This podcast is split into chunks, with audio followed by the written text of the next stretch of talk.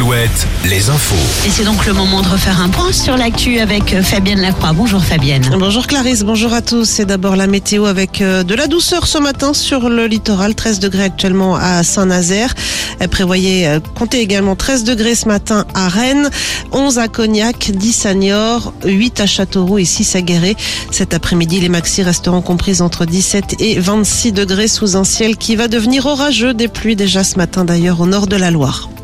Sur les rails, pas de train ce week-end sur la ligne Polt, cet axe ferroviaire qui dessert l'Indre, la Creuse et la Haute-Vienne. Interruption du trafic décidée par la SNCF pour mener des travaux de rénovation.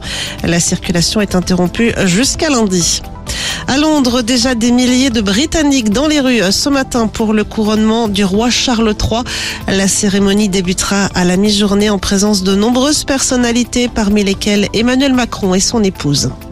Dans l'actualité également, le décès du comédien Michel Cordès. Il avait incarné Roland Marcy, le patron du bar Le Mistral, pendant les 18 saisons de la série Plus belle la vie sur France 3. Le comédien âgé de 77 ans aurait pu se donner la mort par arme à feu. Une enquête est en cours. En basket, troisième défaite en moins d'une semaine pour Cholet. CB s'incline de 3 points hier soir à Fos-sur-Mer.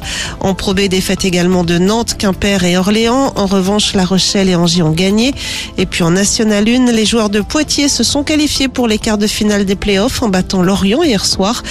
Tours et Rennes devront disputer un match d'appui demain. En rugby, le SA15 sauve sa saison grâce à un essai marqué à la 78e minute hier soir. Les Sarentais s'inclinent tout de même de deux points chez le leader Oyonnax, mais resteront la saison prochaine en Pro D2. Les joueurs de Vannes battus à Grenoble, eux, disputeront les barrages.